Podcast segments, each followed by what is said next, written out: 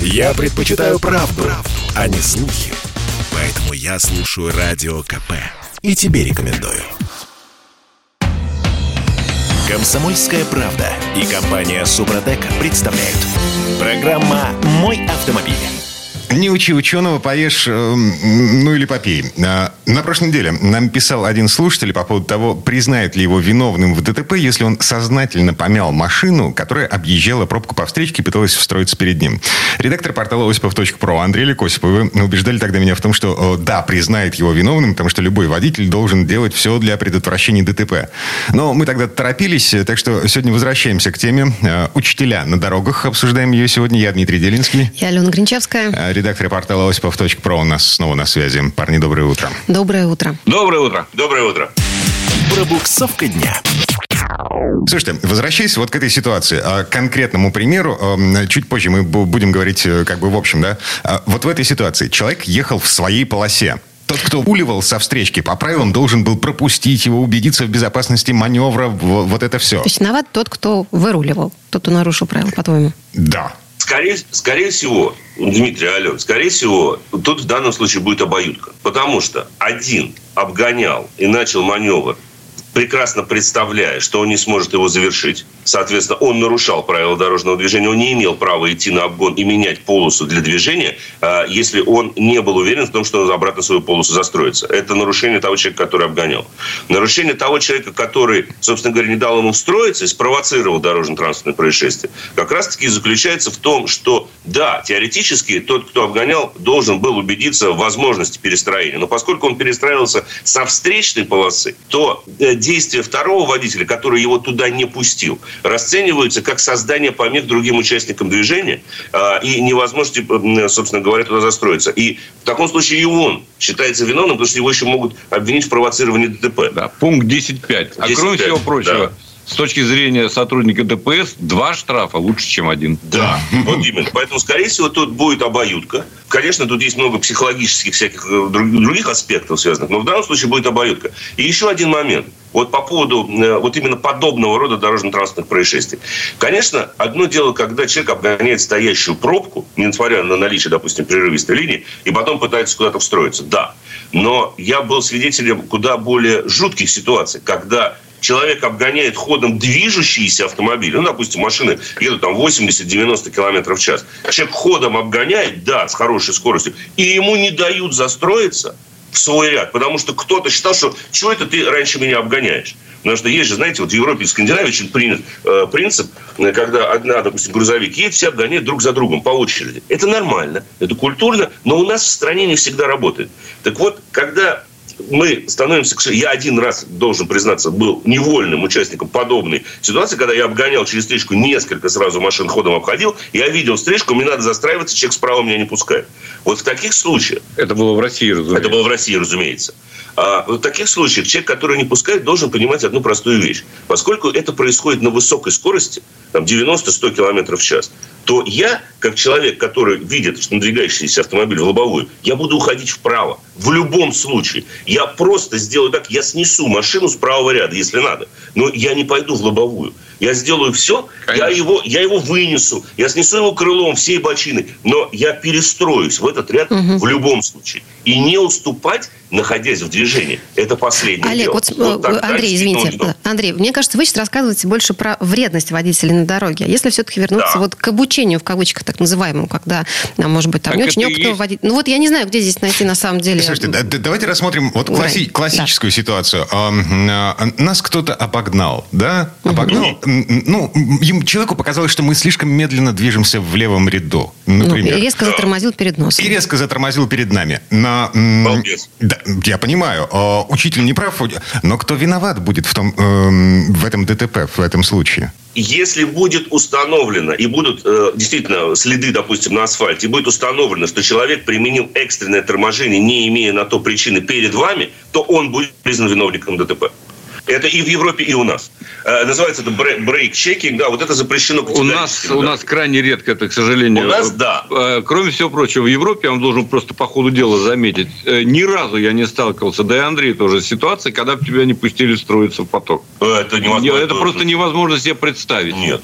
И вот надо нам принять закон, что надо пускать всегда. Но тут не мы допуская, говорим о ситуации не допуская аварийных ситуаций. Тут мы говорим как раз да, об учителях. Я скорее. понимаю, об учителях. Об учителях это вообще, так сказать, э, ну, совершенная глупость, конечно, таким образом учить. Ну, слушайте, Но, а, опять же, все-таки... По а, практике. Да, а, я же никак не докажу, если у меня нет регистратора, а, я никак не докажу, что вот этот человек, который передо мной резко затормозил, да, что он да, создал мне помеху, да. А, по умолчанию да. в таких авариях виновен тот, кто ехал сзади, несоблюдение дистанции и бла-бла-бла. А если я расскажу да. потом ну, инспектору и группе разбора, что ну вот да, вот он подрезал. Ну, твое слово да. против моего слова. Кому да. поверят? И в таком угу. случае, вот я именно говорю, что, Дим, только если будет установлено. А установить это можно как? При помощи записи видеорегистратора. И хорошо, кстати говоря, что в автомобиле, который у нас есть на тест-драйве, о котором я расскажу, Genesis G80, видеорегистратор является штатной комплектацией машины специально для России. Как спереди, так и сзади, так и по бокам. И в случае ДТП он фиксирует эту запись, никогда не стирает. Но это детали. Либо вы можете запастись, допустим, свидетелями, которые дадут свидетельские показания, простите за тавтологию, и сообщат тем же самым сотрудникам полиции, что действительно этот человек перед вами тормозил, спровоцировал ДТП. Если вы заручились поддержкой кого-то еще, других участников дорожного движения, то у вас появляется шанс доказать. Потому что вы можете в том числе попросить сотрудника полиции измерить тормозной след его резкость и длину тормозного следа. А поверьте, профессиональный человек всегда может определить, насколько интенсивно было торможение. В Москве был показательный случай, когда такой придурок, вот я прошу прощения за грубое слово, обучал э, водителя автобуса. Ну, это вообще... И в него въехал автобус. Вот у автобуса, у водителя автобуса было очень много свидетелей того, что... Весь автобус. Да, весь автобус. И это был очень серьезный разбор, между да. прочим. Но в любом Если случае, слушайте, я... тот, кто въехал э, взад, простите, да? В любом случае, больше Нет, случаев вод... он виноват. Водитель Нет. легкового автомобиля резко затормозил перед автобусом, mm-hmm. обучая его. Научить, да? Он его пытался научить, чтобы вот тот пропускал э, машину.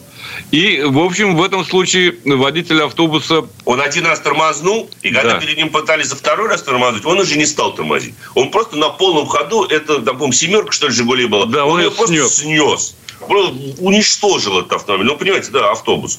Там, десяток тонн. Угу. Ну, что она может сделать с автомобилем? Большой был разбор. Его признали в итоге, конечно же, не виноватым, но сказали, что если в следующий раз он по-прежнему не будет тормозить, а умышленно совершать наезд на другие автомобили, пусть даже которые его на это провоцируют, то его, в принципе, лишат работы. Угу. Логично. Так, в любом случае, э, есть э, гениальные совершенно правила, которые вдалбливают нас еще с э, времен автошколы. Три буквы «Д»? Да, дай дураку дорогу. Переходим к машинам. Тест-драйв. Так, что у нас на очереди? Genesis G80, да? Вот как раз я о котором уже заикнулся в первой части, потому что это одно из несомненных преимуществ этого автомобиля – наличие видеорегистратора. Он встраивается штатно. Я его, кстати, сам случайно обнаружил. То есть я знал, что он есть, но думаю, как можно определить, как-то снаружи э, работает он, не работает. Можно.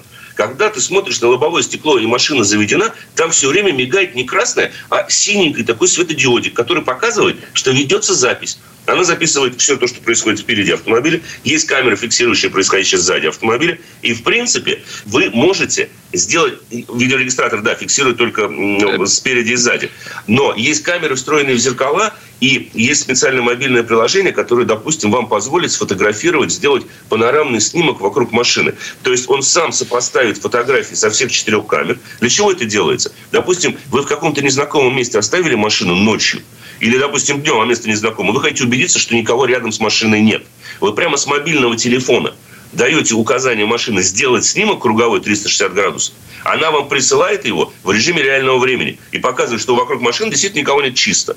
Ну, я уже не говорю о том, что при помощи этой же программы можно определить, где она находится. Я представляю сама, себе, что произойдет, если эту машину оставить э, без присмотра и без, без завода. В незнакомом ну, месте. В незнакомом месте, хорошо, да, в знакомом месте, неважно, ну. на месяц, например. А, то есть ты приходишь, а аккумулятора нет. Ну, то есть он пустой. Нет, ну почему? Она, да, она это будет делать только если вы, собственно говоря, даете указание. То есть машина все равно останется заблокированной, закрытой, так сказать, Не, ну, сигнализацией по, и так далее. Понятно, но э, это все требует расхода электричества. Э, я к тому, что э, э, ну, мозги же не спят, э, ждут, когда мы к ним обратимся. И в результате... Да, я, я сам согласен с вами, Дим, но на самом деле это, это мнимая опасность, потому что все это работает через обычную сотовую сеть. Тут главное, чтобы было, собственно говоря, покрытие, да, GSM-овское. Это, во-первых. И, во-вторых, ну, бывало так, что просто обычный автомобиль, у которого ничего нет, оставляли, и, как правило, через месяц, через два, если аккумулятор нормальный, вся электрика в норме, ничего у него не садится. И это все рассчитывается. Но не зря в современных автомобилях, во многих, вот если вы обратили внимание, допустим, вы когда глушите мотор, хотите дальше слушать музыку, у вас аудиосистема работает, а через пару минут она вам пишет, что во избежание разряда аккумулятора аудиосистема сейчас отключится. И отключает ее. Или предлагает завести мотор продвинутых машинах. То есть, по большому счету, бортовой компьютер сам все это высчитывает. И в случае, конечно же, падения заряда аккумулятора, он просто не пришлет вам эти фотографии в данном случае. Понимаете, тут же есть еще другая проблема. Почему до сих пор э, в брелках, даже при наличии э, систем дистанционного э, доступа, в брелоках, простите, да, правильно так, есть личинка ключа. Для чего? Что если у вас а, аккумулятор сел, то вы должны как-то иметь возможность открыть дверь. А как вы ее откроете, если у вас аккумулятор сел, а все сенсорное? Поэтому у вас есть личинка, и на водительской двери, как правило... Ну, слушайте, ну, вот к этим премиальным корейцам, о которых мы, собственно, сейчас разговаривали, э, Genesis G80, мы, собственно, еще вернемся, судя по всему, завтра. А прямо сейчас, э, увы, наше время стекло. Андрей Илья Осипов, редактор портала осипов.про были у нас на связи. Парни, спасибо, хорошего дня. Спасибо. Всего вам доброго. Счастливо, берегите себя. Ну и мы вернемся буквально через пару минут. Ну а в следующей четверти часа к нам присоединится автомеханик, ведущий программы «Утилизатор» на телеканале Чей Юрий Сидоренко. Поговорим о том, как сделать выбор между шипами и липучкой. Комсомольская правда и компания «Супротек» представляют. Программа «Мой автомобиль». Вечный спор в этой четверти часа. Что выбрать на зиму, шипы или липучки? А, я Дмитрий Делинский. Я Алена Гринчевская. Спорим, выясняем э, вместе с э, Юрием Сидоренко, автомеханик, ведущий программу «Утилизатор» на телеканале Че у нас на связи. Юр, доброе утро. Доброе утро. Доброе утро. Автомастер. Ну, слушайте, для меня, на самом деле, спор не актуален уже. Я, я уже переобулся. Это вот так заранее. Ну, Даже еще минуса, по-моему, не было да, ночью. Да, слушайте, у меня же жена с ребенком в Печоре, там зима, ладно, неважно. А машина в связи с этим, ну, просто стоит во дворе. И я никуда у тебя не... много свободного времени, ты решил съездить же на монтаж, я поняла. Это, во-первых. Во-вторых, там сейчас очередей нет. Ну, по крайней мере, в эти выходные не было. Ну и... А, а что? Я же все равно по асфальту ездить не буду, а через неделю, говорят, снег. А во что переобулся, Дима? Шипы. Шипы. Шипы. Правильно. Юрий? Ну, э, я, я сейчас сказал правильно, я ничего не говорил, грубо говоря.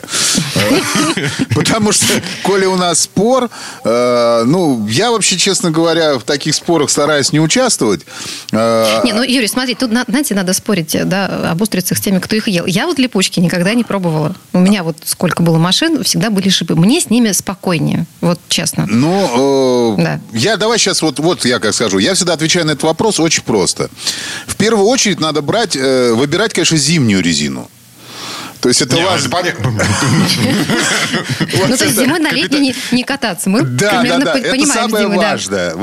А вот что выбирать, э, шипы или липучку, это, знаете, это как вопрос из разряда, с каким двигателем брать автомобиль, с бензиновым или, двиг... или дизельным. Да это дело вкуса. С каким нравится, с таким и берите. Главное, чтобы качественный был. И все остальное нормально будет. Так, погодите, про практичность, вопрос практичности. Uh, условно говоря, мы представляем себе, что дизельный бензин это, ну, хотя бы чуточку, капельку экономичнее, вот, тяговитее, uh, ну, по умолчанию, да, чем uh, бензиновый. Uh, в случае с шинами, с зимней резиной, uh, вот мы, uh, женой бешеной собаки, нам 7 верст не крюк, мы каждые выходные выезжаем за город. И я прекрасно понимаю, что... На липучке ты там не справишься за городом. Ну, как бы справиться-то справлюсь, но на шипах как бы я чувствую Спокойнее. себя увереннее. Угу. Угу. Вот, э, смотрите, я сейчас э, хотел вот э, привести небольшую такую маленькую историю, Дим, рассказать о себе, как я вообще пришел, к какой резине я пришел зимой. Вот. Это было лет 20 назад. Я ездил на машине. Вот, все нормально. Ездил летом, на, то есть зимой на летней резине. Ну, денег было мало, чтобы купить зимнюю.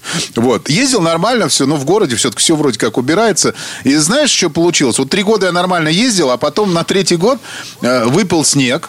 Вот. Э, и, а, ну, этого снега не, не было. Ну, там снега не... было, но мало. Вот. А тут нормальный снег выпал, и я не смог выехать из гаража, с территории гаража, с территории ГСК. То есть мне пришлось разгоняться 90, где-то 100 метров, и причем это разогнаться было невозможно, я все равно не смог выехать. Вот. После этого я поехал, купил э, первую свою зимнюю резину. Я понял, что, оказывается, по дороге можно ездить и поворачивать, э, Юрий, а это что, это была липучка была или все-таки шипованная? Да. 20 лет назад да. липучка не совершите мои тапки. Не знаю. Ну, она была не шипованная, давайте так, не липучка, но она была не шипованная просто. Всесезонка, вот тогда это было модно. Вот. Э, а знаешь, почему всесезонкой называли? Потому что, в принципе, летом, конечно, они не ездили, но, по крайней мере, до мая точно на ней доезжали. До, до конца апреля. Поэтому ее называли почему-то всесезонкой многие.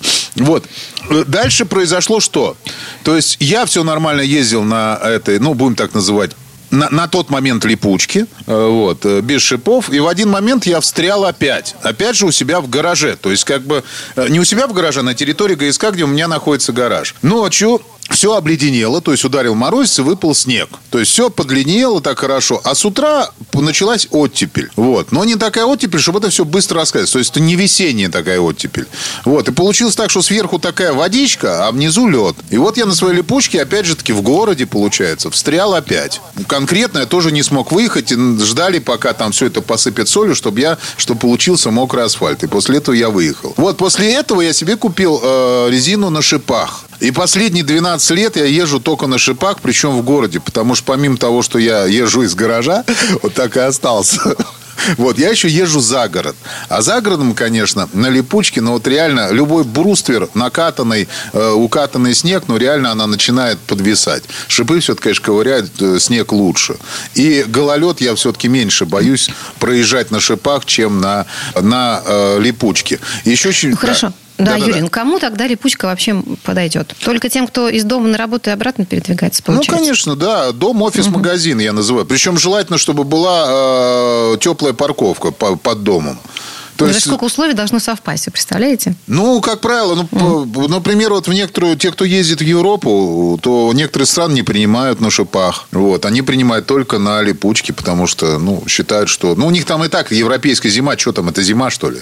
Это смех какой-то там. Снег-то выпал, все бегают, радуются, а так дождь в основном идет. Ну, смотря куда попасть вообще, в какую ну, часть Европы. Там, там где да. Э, есть снег и нормальная зима, там на шипах можно ездить. И причем рекомендуют ездить на шипах шипах. Потому что ты вышел, сегодня у тебя дождь прошел, да? А потом ночью подморозило, уже такой ледочек на, на, на дороге. Нет, липучка отработает. Просто надо правильно ездить. Надо правильно научиться ездить. И опять же таки, я всегда говорю, ребят, как с двигателем. Подбирайте тот, который вам комфортнее, который вам удобнее. Вот я, например, не могу ездить на дизеле, потому что эта вибрация, она меня раздражает. То есть в любом случае на кузове есть вибрация. На бензине такой вибрации нет. А некоторые говорят, мне вообще кайф от того, что вот эта вибрация идет, я чувствую, как, как машина живет. То же самое с резиной. Если вам удобно ездить на э, липучке, вы чувствуете, что вас никуда не сносит на ней, ездите, потому что на шипах реально ездить шумнее. Угу. То вот. есть а, а, минусы шипов, да, а, они звенят, они гремят, они грохочут. Ой, прям грохот вообще ужас. Слушай, ну да. вот Шум, я, шумность я, я заехал на шиномонтаж на нормальной угу. машине, выехал с шиномонтажа. Ну, ты по сухому асфальту все-таки ехал. Ну, да, извините. Угу. Вот. И второй минус, да, эта история плохо, ну, в смысле, по-другому управляется, когда сухой или мокрый асфальт, когда ни лед, ни снег, ни накат. Да, да, да, конечно, по-другому, ты вот совершенно правильно сказал. Поэтому рекомендовать кому-то, чтобы вот вы, вы вот в городе покупаете конкретно э, там липучку, например, потому что вам незачем покупать. Ну, а вдруг вам придется поехать за город? Ну, может быть, и понадобится шипы. Слушайте, а вот, э, Юрий, цена вопроса все-таки, ну, примерно порядок цен. Э, что дешевле? Липучка? Вообще не факт. Все, тут бренд не имеет значения, Ален. Можно взять, извините, э, дорогую очень липучку, либо там не менее дорогую шипы. Шипы. Потому что зимой, ну, ну согласитесь, скоростной режим совсем другой. Вот. Основное это удержать машину на дороге. Тут ну, не до скоростей. Поэтому можно брать, в принципе, не очень дорогую резину. Почему я всех и призываю, ребят, если у вас нету финансов, чтобы там взять дорогую зимнюю резину, и вы себе отказываете в том, чтобы ее не брать, ну, потому что дорогую я не беру, а плохую я брать, то есть, не буду. Да нет, плохой. Есть просто более дешевая, но она отработает свои там 5-6 сезонов, 7. Этого достаточно, чтобы, не дай бог, потом в ДТП не попасть. Это важный момент. А работать она будет. Ясно. Да, слушайте, э, насчет э, отработавшей свое э, шипованной резины. Я у себя во дворе периодически вижу людей, которые катаются, ну, как бы, они устраивают, типа, всесезонные... Короче говоря, они не меняют зимнюю резину, потому что... А ты отслеживаешь, прости? Ты осматриваешь колеса соседей по парковке? А, ну, я просто прохожу мимо и вижу, что у человека лысая, беззубая, но зимняя резина. Когда-то она была зимней, да? Да, когда-то да. она была зимней зимний. И э, они до сих пор, ну, то есть я подозреваю, что они а, и, а и, что, и в зиму войдут. Они думают, что они на липучке уже катаются, не иначе. Слушай, такое заблуждение прикольное. Вот. То, что э, шипованная шина, которая потеряла все шипы, это уже теперь стала она липучкой. То есть народ... Ну, она действительно без шипов, она похожа на липучку, но это совершенно не так. Потому что шипы, в принципе, они занимают где-то 20% э, поверхности, рабочей поверхности шины. Вот. Но самый важный момент. Э, чем отличаются шипованные шины от нешипованных? То, что на шипованных, на нешипованных стоят специальные ламели. То есть, ну вот на протекторе э, такие маленькие, ну как сказать, полос, полосатенькая вся сверху она такая. Э, Короче, бороздки специальной да. формы, продуманные да, да, да. специальной формы. Специальные mm-hmm. формы. То есть они вот эти бороздочки, вот весь протектор сверху, он в этих бороздочках. Как раз этими ламельками она и цепляется, и прилипает. То есть вот как вот там показано в какой-то рекламе, там э, динозавр наступает, у него как бы на лапах такие полоски, они прилипают. Вот здесь то же самое, примерно так это работает. Но вместе шипа ламелей нет. Вместе шипа абсолютно гладкая поверхность. Потому что если там будут ламели, он просто там держаться не будет. Вот. И, соответственно, 20% колеса занято вот этими абсолютно ровными поверхностями. Когда эти шипы вылетают, у нас получается 20% колеса не работает. Круто. Угу. То есть это, это самое основное, то, что вот просто, ну, вот так вот, ну, как бы вот понятно. А, соответственно, это два, ну, получается 20% не работает, значит, 20% плюс к тормозному пути, 20% минус к управляемости. Все очень, все просто. То есть потом в отверстие может забиться снег, э, а снег у нас скользит по снегу льду прекрасно. Ну, как на коньках начинаем ехать. Вот. Э, лед в отверстие тоже аналогично. Камень туда попал. Ну, он как бы так держит, но все равно это, все равно на асфальте он будет там просто проскакивать липучки. Очень много угу. проблем, не, не становится она липучкой. Ребят, и это ошибочно. Э, шипованную резину надо дошиповывать. Дошиповывать, вставлять шипы, либо потом ее просто менять. Ну, это точно совершенно. А уж ездить летом на ней, о, это вообще шикардос. Слушай, а дошиповывать, э, это что, это операция по вставлению зубов обратно, да? Да. Да, причем... Я до сих пор уверен в том, что э, эта фигня, ну, это полная, абсолютная фигня. Э, нет, это нормальная совершенно вещь, если только человек не произвел лето на, на резине шипованной. Юрий Сидоренко, автомеханик, ведущий программу «Утилизатор» на телеканале ЧЕМ. Юр, спасибо, хорошего дня. Спасибо. Большое спасибо, всем удачной дороги. Ну, а мы вернемся в эту студию буквально через пару минут. В следующей части программы к нам присоединится Федор Буцко. Поговорим об автомобильных новостях из-за границы. Комсомольская правда и компания «Супротек» представляют. Программа «Мой автомобиль». А что у нас там за границей происходит? Э, этим вопросом задаемся в этой четверти часа. Я Дмитрий Делинский. И Алена Гринчевская. А, Федор Буцко у нас на связи. Федь, доброе утро. Доброе утро. Доброе. Ну что, у нас есть самый дорогой и самый секретный внедорожник в мире. Есть самый дешевый лимузин, сделанный в единственном экземпляре. И если мы успеем, мы можем еще поговорить о том, за что зеленый ругает принца Чарльза. Дорожные истории. Сейчас начнем, Федь. Да с чего хочешь, с того и начнем. Если говорить про самый дорогой внедорожник, тут несколько новостей было. Знаете, сейчас любят то есть, а, такие вот прилагательные самые-самые. И, и раньше-то любили, и сейчас мода не отошла. Вот, например, ребята из а, тюнинг-ателье, которое в Германии открыли выходцы из СССР, классом такой, они ну, специализируются на том, что делают машины э, из обычных машин, делают такие очень навороченные машины. Причем а, делают акцент не на внешности, как это у нас принято, а наоборот э, на том, что внутри автомобиля. Это зачастую идет, так сказать, на пользу э, тем, кто работает, например, в каких-то крупных госкорпорациях, потому что ну, нельзя ездить на работу на Роллс-Ройсе, например, или на Бентли. Ну, нельзя. Хочется, ну, почему? но нельзя. Можно там парковать где-нибудь за углом, чтобы никто не видел. Нет, ну как, ну, не пардон, что значит за, за углом? У тебя машина, охрана, там, секретари. Нет, ну можно ездить, например, на минивене Volkswagen. Ну это же прилично, да, это же обычный минивэн. Ну да, он не дешевый, ну что ж теперь дешевый, все-таки Volkswagen. А то, что там внутри салон от Bentley и даже еще круче такой уже, от бизнес-джета сама салон. Ну это же не видно за тонированными окнами. В общем, есть такая компания, делает э, разные машины. А тут они примерно за миллион долларов э, подготовили э, такой Rolls-Royce Cullinan, то есть это вот первый внедорожник Rolls-Royce, который бронировали. А, бронировали по классу БР-6, то есть, в общем, можно стрелять из автомата Калашникова, можно из снайперской винтовки по нему стрелять, не прострелит. Вот. А, ну, естественно, там есть всякие а, штучки, дрючки типа шин, которые могут ездить, даже когда в них очередь из автомата пустили. Там есть, ну, понятно, что стекла пуль непробиваемые, кузов весь там проложен специальными кевларовыми панелями.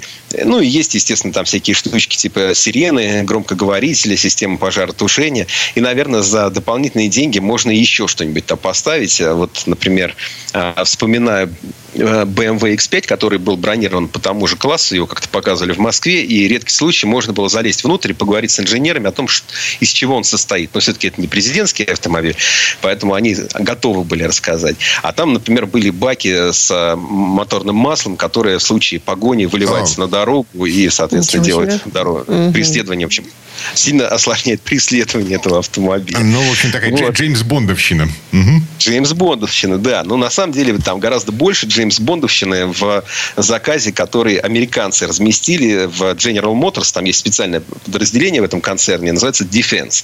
Они делают вот такие сверхзащищенные машины по госзаказу. То есть это структура, которая напрямую работает э, с Госдепом, ну, то есть с Министерством иностранных дел США.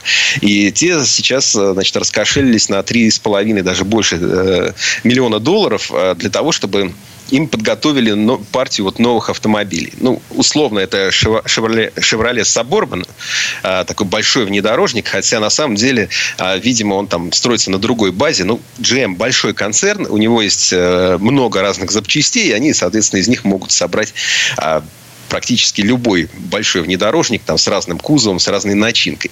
А машина сверхдорогая получается. Ну, то есть там 3,5 миллиона долларов за один автомобиль. Они их уже заказали 10, а впоследствии хотят 200.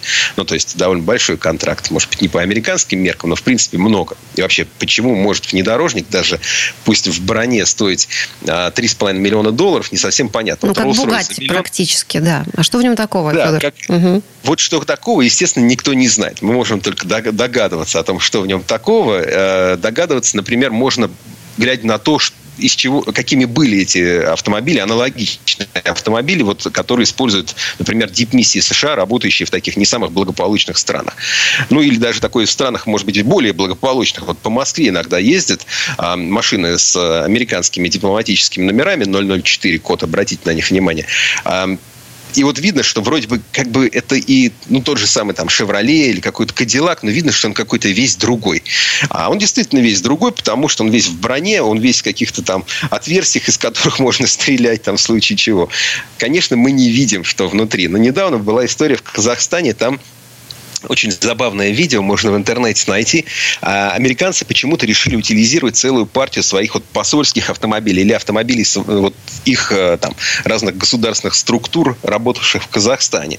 А, дальше там казах сходит с мобильным телефоном, я его очень понимаю, он там очень сильно ругает, значит, заказчиков этого всего действия, потому что там вот привезли Тойоты, там, а, сотые, двухсотые, а, Land Cruiser в смысле, там, привезли Кадиллак, там, привезли там вот этот э, Chevrolet Suburban. И здоровые вот эти а, лапы, когда, знаете, такие тракторы, такие специальное устройство, которое хватает его такой лапой а, и, соответственно, должно его крушить, эту машину. Только обычную машину оно может сокрушить вот этой железной лапой, а тут оно раз за разом пытается своими когтями продавить стекло, оно не продавливается. Да?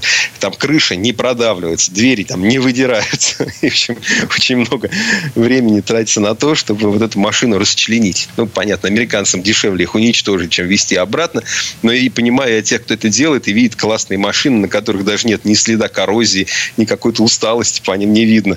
И они их там, значит, мучают и пытаются, пытаются, пытаются соответственно, уничтожить. Вот. Поэтому ну, мы с трудом можем предполагать, что именно есть в этих машинах, но можем не сомневаться в том, что на них можно проехать там, по а, Ираку а, или там Сирии или Ливии и, в общем-то, выехать оттуда целым и невредимым. Угу. Ладно, а, следующая тема. Самый дешевый лимузин. Да, это хорошая новость. Э, есть э, ну, в Кировоградской области, на Украине, есть э, человек, который вот делает такие, ну, машины-самоделки. И а, его творение под названием, ну, такой горбатый запорожец. То есть это лимузин, это взяли три горбатых запорожца. Если помните, такой маленький был а, Фиатик, который потом стал запорожцем. И вот был такой самый дешевый, самый доступный, в общем, довольно ломучий советский автомобиль. Мило выглядит, но я, например, особой ностальгии к нему не испытываю. Но тем не менее. А, взял он таких три штуки, долго возился, сделал шестиметровый автомобиль. Ну, совершенно цыганщина то есть он э, внутри а, там бордового цвета велюр, а, значит, э, эти занавесочки с рюшечками, там, ну, естественно, туда холодильник, э, там, бар, аудиосистема, люк даже есть и так далее. Вот, ну, такой цыганский шик. Еще смешно, что остались номерные знаки старые, еще такие советские, не, не последнего образца, там, где белым по черному написано, они до 79-го, кажется, года выпускались, номер КАЛ. Ну, угу. вот так повезло или не повезло, ну, вот, вот, вот, вот, вот такой вот. Так а он автомобиль... на продажу это сделал? А, Расскажите. Погодите, а он а вообще ездит этот лимузин? Ну, говорят, что ездит, да. Говорят, что даже до 80 километров в час должен разгоняться. Угу. Там остался родной мотор, так что, в общем, больших э, скоростных э, характеристик от него ждать не стоит. Но э, у человека, видимо, в общем, он, он уже хочет браться за новый, поэтому собирается его продавать за тысячу долларов. Понимаете, О, Лимузин нужно взять тысячу угу. долларов на сварочный Ездить аппарат. на работу куда-нибудь, парковаться за углом. Угу. Прекрасно. Ну что, две минуты до конца этой четверти часа. Успеваем поговорить про принца Чарльза и... Э, Зеленых, что ты смеешься? Ну, экологи, в общем, э, ненавидят принца Чарльза. Не то, что ненавидит. В принципе, его скорее всегда любили, потому что он такой э, как раз защитник природы. Вот в королевской семье он на этой теме, так сказать, специализируется. Он у себя там ставит солнечные панели в доме. А он э, беспокоится, он говорит об этом. Он поддерживает там Грету Тунберг и молодых людей, которые тоже вот беспокоятся об изменении климата. Он очень разумно, хорошо говорит. И у него есть автомобиль 69 -го года выпуска. И, то есть ему подарили его, ему королева подарила на 21 день рождения. Мама подарила. Он на нем честно ездит уже полвека с лишним. А, и довольно давно он перевел эту машину на а, биотопливо, на смесь, э, соответственно, э, биоэтанола и неэтилированного бензина. Там 85% биоэтанол. Биоэтанол получается из возобновляемых источников энергии. В случае с принцем Чарльзом он специально э, получается, соответственно, из сыворотки молочной от производства сыра и от того, что остается при производстве белого вина. Из этого делается топливо, соответственно, машина заправляется. И вот ну, это всегда была такая история, что принц Чарльз молодец, вот он заботится, вот он думает, значит, использует топливо из возобновляемых источников энергии. А, но тут на него действительно уже какой-то навет пошел, что дружище, мол, а ведь все равно это влияет на климат, на там глобальное потепление, и что ж ты, вот хвалили тебя, хвалили, а, вы, а ты, мол, э, тут нам не до конца разобравшись в вопросе, рассказываешь о своей экологичности. Так а что не предлагают? Ему молодец. пешком ходить, что ли? Что хотят зеленые да, от него? Они, наверное, хотят, чтобы все ходили пешком. И, в принципе, вот как и сам Чарльз говорит, они просто вот молодые люди, которые выходят, перекрывают дороги, которые требуют, как Грета Тунберг, э, там, а, они требуют того, того, чтобы политики не просто что-то болтали, а чтобы они что-то делали. Потому что все эти бесконечные саммиты, встречи, заседания, они ни к чему не ведут. А люди обеспокоены, и вот им хочется, чтобы было действие. Понятно. Ну, то есть принц Чарльз, который уже много лет ездит на сыре и белом вине старой машине, причем уже 50-летней. Разумный, разумное потребление, между прочим. Разумное потребление, очень красивая машина. Тоже посмотрите как-нибудь в интернете. Это так, очень красивый Астон Мартин. Ну, королева не могла же ему подарить плохую машину. Угу. Ладно, прервемся на этом. Федор Буцко был у нас на связи. Федь, спасибо, хорошего дня. Спасибо. Всего вам доброго. Ну, а мы вернемся в эту студию буквально через пару минут. Ну, а в следующей части программы у нас журналист и летописец мирового автопрома Александр Пикуленко. Послушаем историю об автомобиле Рено Аркана Пульс. Комсомольская правда и компания Супротек представляют. Программа «Мой автомобиль». А это мы вернулись в студию радио «Комсомольская правда». Я Дмитрий Делинский. Я Алена Гринчевская. И в этой четверти часа у нас традиционная история от Александра Пикуленко. На этот раз речь пойдет об автомобиле Renault Аркана. Точнее, его новой модификации, которая называется «Пульс». Это лимитированная спецверсия Арканы. Но вот вопрос. А нужны ли все эти плюшки, финтифлюшки, прострочки и прочие виньетки относительно бюджетному кроссоверу? Слово Сан Санычу. Он поездил на этой машине. Тест-драйв. Полноприводный автомобиль в России – это ежедневная необходимость. Последние лет 500 у нас так плохо с дорогами, что машины с колесной формулой 4 на 4 постоянно востребованы. А тут еще и мода на купе кроссовера подоспела. Мимо этого никак не могли пройти маркетологи. Ведь они теперь главные в автомобилестроении, а не инженеры и тем более дизайнеры. Рено Аркана из тех, кого по одежке встречают и по уму провожают. У нее стильный, очень современный дизайн, проверенная на наших дорогах платформа.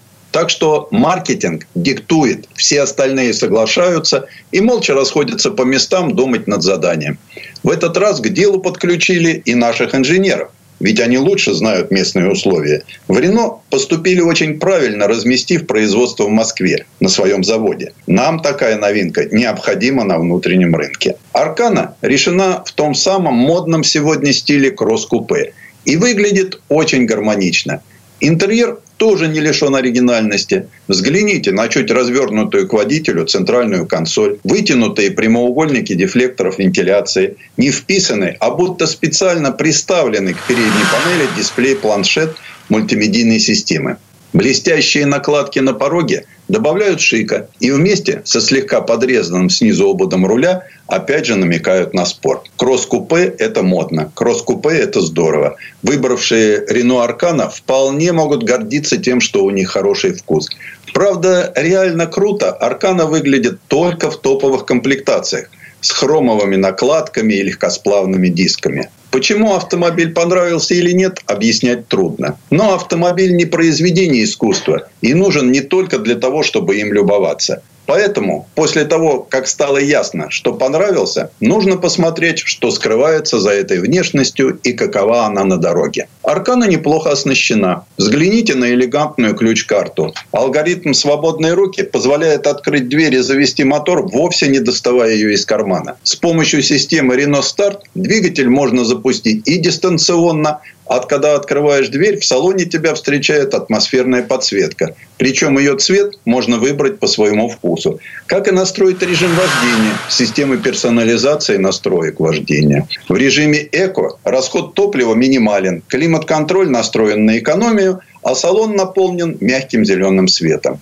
В спорте реализуется максимальный потенциал двигателя, повышается точность в управлении, а система курсовой устойчивости срабатывает позже. Наконец, в режиме MySense усилия на руле, регулировку климат-контроля и подсветку можно настроить персонально. Спустя два года после старта продаж в Рено решили добавить к своему купе-кроссоверу специальную версию Пульс. Название ни к чему не обязывает, но как будто намекает на спорт.